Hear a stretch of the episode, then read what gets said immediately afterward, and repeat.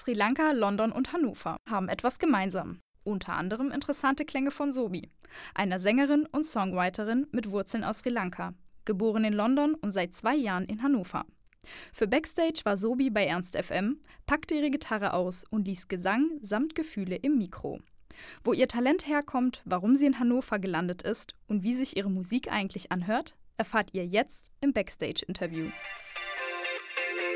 Ernst FM präsentiert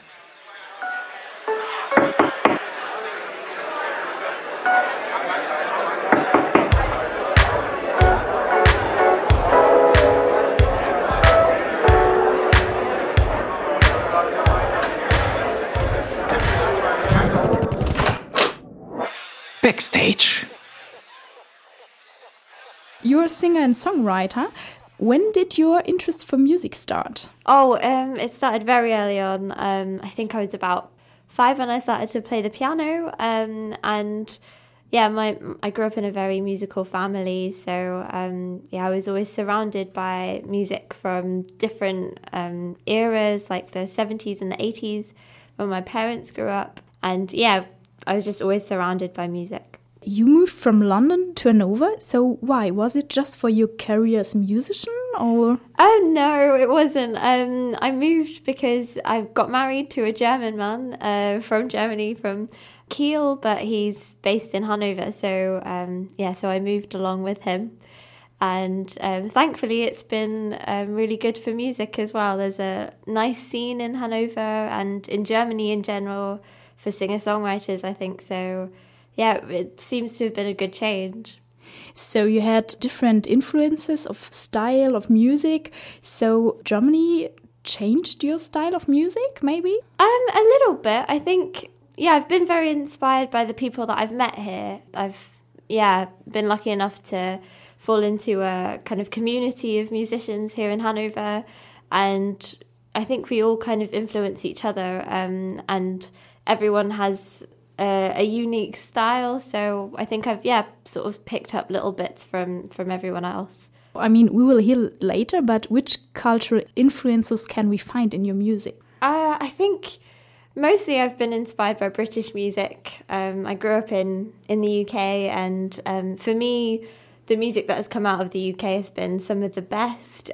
You've got the Beatles and the Rolling Stones, and those I think those people have influenced every kind of pop music. So I would say that my music is is also influenced by that, yeah, by that music. And then singer songwriters like Damien Rice and Laura Marling, those yeah, those people have really really inspired me. Um, and I find their music very moving, and the lyrics fit so well with the music, and that's how I try to write my songs as well. Was it difficult to get used to Germany or especially Hanover? Uh, yeah, of course. I think there there's a, a lot of small cultural differences. Um, I think the UK and Germany aren't so different. The biggest difference I would say is that the people in Germany are a little bit more direct. And in the UK, we're, we're known to be very polite um, and sometimes a little bit too polite. We yeah, we avoid answering the question sometimes, and and um, yeah, we don't like saying no to people. So that's something that that is different in Germany, but um, I actually really like it. I find it's easier to um, get on with people when they're direct and honest.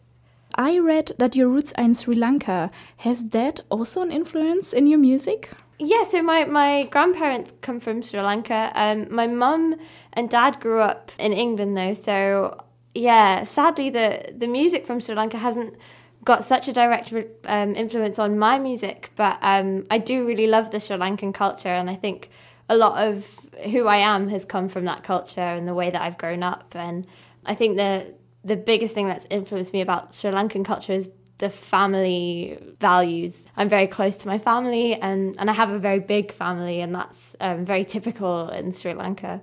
You have many nice songs. Do you write them all? I write all of the songs that I play um, and all of the songs that are on my um, CD I've written. Um, and yeah, that's always been a an emotional outlet for me. Yeah, and I started writing when I was very young, and um, I don't really play those songs anymore, but um, it's always been a kind of like a therapy for me to write write songs. So you are telling stories also with uh, your songs. So maybe which story hides behind the song "Crawling"? Crawling, yeah, um, yeah. I do tell stories in my song.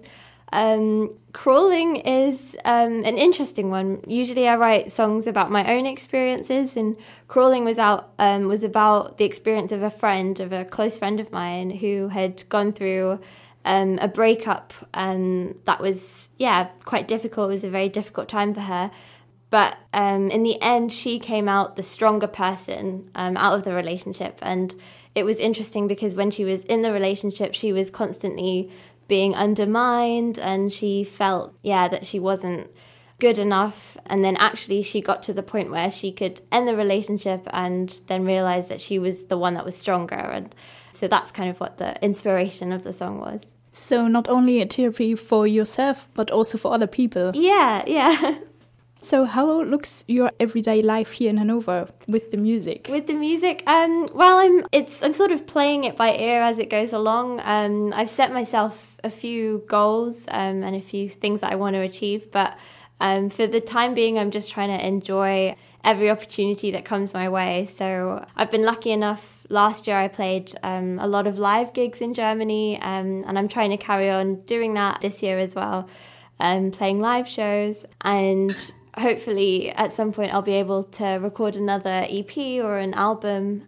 Yeah, and I've been lucky to have a lot of support from friends and family and um, other people that I've met along the way who have supported my music. So, yeah, that's been really great. What are some plans now for Germany or Hanover? Can you tell us something about this? Yeah, um, in the next couple of weeks, I'll be um, going on tour again in Germany and playing some shows um, with my band, which I'm really looking forward to. And in the summer as well, I'll be playing um, Fête de la Musique um, here in Hanover, which, yeah, I'm really excited about. I had the chance to play it last year and it was really great. So I'm looking forward to playing that again. And for the future, do you see a big career or other expectations? Hopefully, um, there'll be more, yeah, more shows and more uh, music for me to put out. Yeah, it's hard to say um, whether it will be a big career, but I hope that it carries on. I'm really enjoying um, playing music and sharing my music with other people. And as long as other people want to hear it, I will carry on doing it. So maybe we can hear something from you. Yes, sure.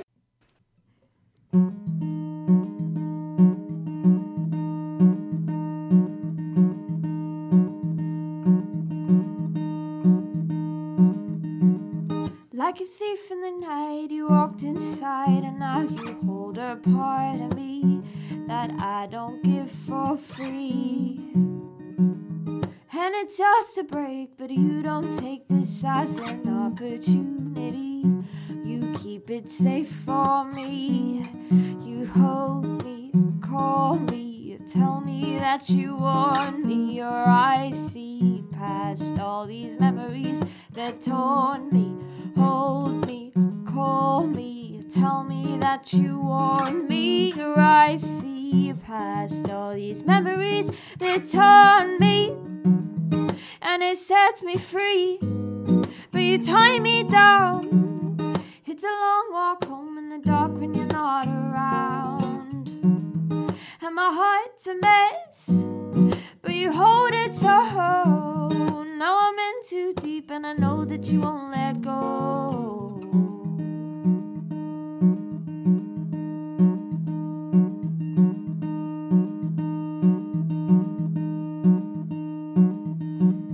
When you toe the line, my heart jumps and I start moving back in time. You make me lose my mind.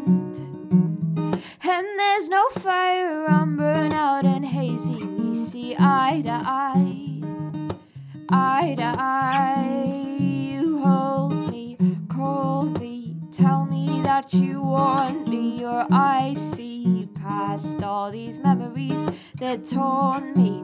Hold me, call me, tell me that you want me. or I see past all these memories that torn me and it sets me free. But you tie me down. It's a long walk home in the dark when you're not around. And my heart's a mess, but you hold it so. Now I'm in too deep, and I know that sets me free, but you tie me down. It's a long walk home in the dark when you're not around. And my heart's a mess, but you hold it so. Now I'm in too deep, and I know that you won't let go.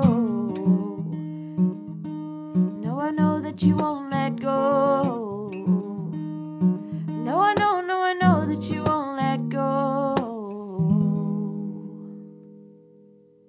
Played for us uh, Let Go. It was very beautiful. Thank Thank, you. you. for that. Thanks.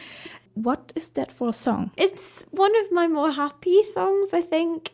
Uh, it's about learning to trust another person. So um, sometimes you, you fall in love or you um, become friends with someone, and um, it's very quick. And yeah, you don't really have the time to to get to know the person properly, but you just feel connected with them, and you yeah, you want to be with them all the time, but um, it can be a little bit difficult to trust them or a little bit scary. And that's what this song is about is that, yeah, trusting that the other person will always be there for you and won't let you go. And yeah, will keep your heart safe and keep you safe. And, and that's what the message of the song is. And sometimes you just have to, just have to, yeah, trust them before, um, yeah, before, you, and not give them a chance to, yeah, prove you wrong, but actually yeah, give them the benefit of the doubt and let them uh, love you. Yeah. And when you write a song like Let Go, do you have like one situation and you're thinking about it, or it's like many years and you're always thinking about a problem and then you're like, okay, now I'm writing a song?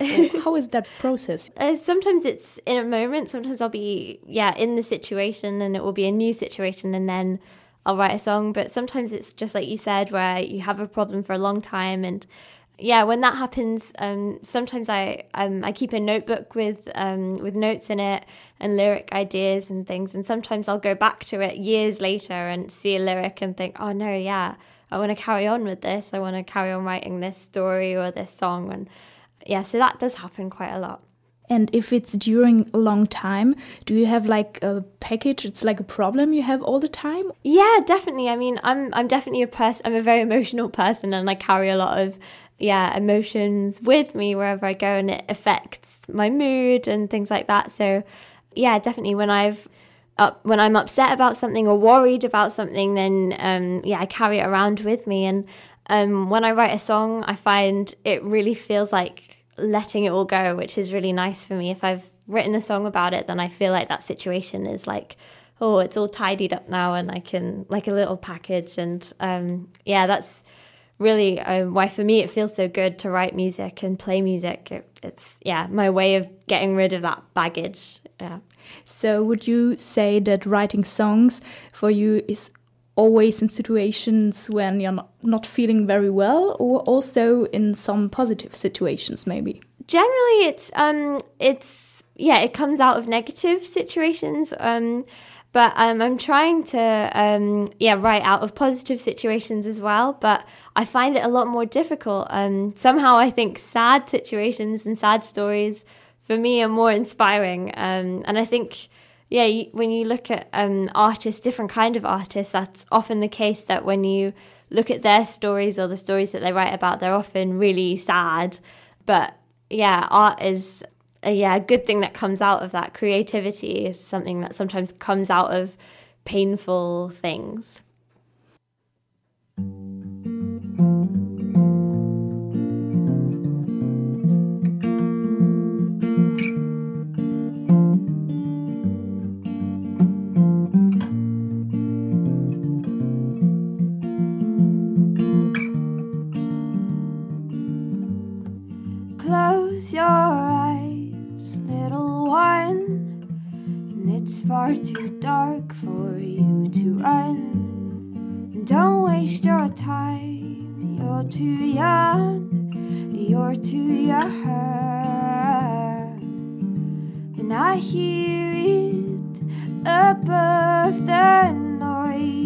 Of your meaningless happiness, and I see it between your eyes. And I feel it, you're shaking the voice and breaking like carelessness. And I see it between your smiles.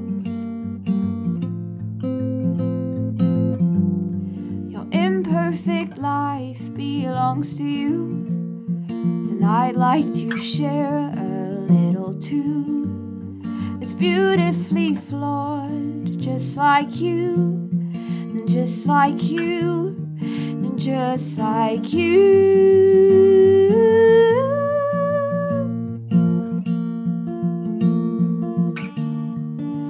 just like you.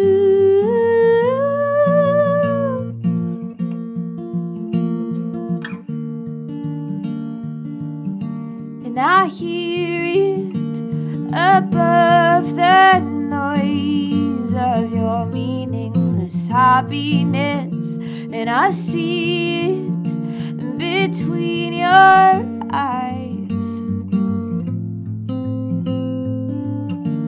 and I feel it.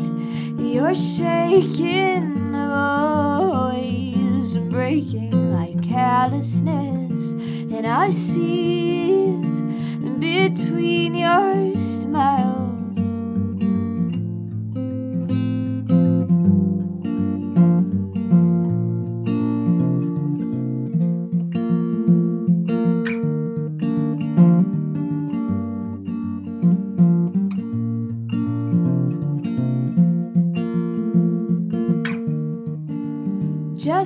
Like you.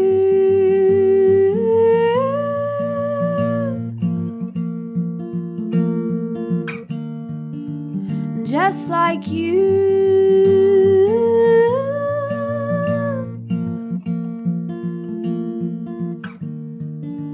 Just like you.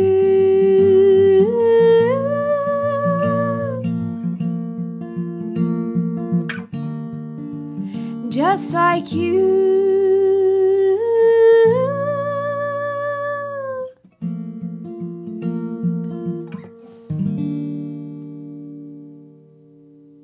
The second song, Just Like You, what can you tell us about this? This um, is actually, yeah, one of my earliest songs, one of the first songs that I wrote. Um, and it's it was about social media, actually, about using um, Facebook and Instagram, things like that, to compare yourself to other people. And I found that I would do that a lot. I would sit at my computer or sit on my phone and um, scroll through the news feed and look at other people's lives and think, oh, they have such a good life, or they're so beautiful, or they're so clever and talented.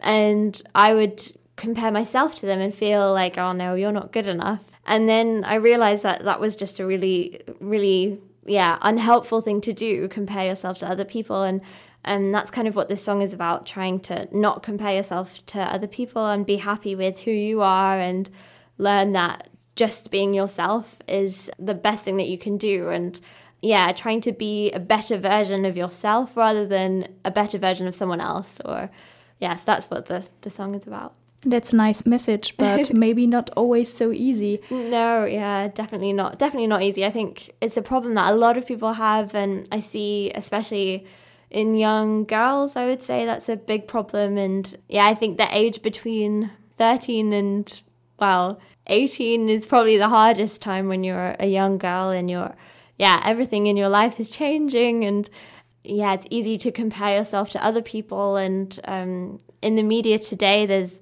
we're surrounded by images of people who aren't real. It's all airbrushed and um, there's filters on everything. So it's hard to actually know, yeah, what is a real person and what's not. And social media doesn't necessarily help that. Um, people kind of put up the highlights of their own life and the highlights of who they are. And so you're comparing yourself to people that don't even exist, really. So, yeah, it's difficult. So yeah, maybe many young people are comparing with other people and try to find something they can do well. I don't know, like yeah, posting pictures yeah. and trying this, but maybe it's not why they get happy. So do you have maybe an advice or something for for these people? For you it's the music, for yeah. other people it's something else, but for young people maybe it's hard to to find this. Yeah.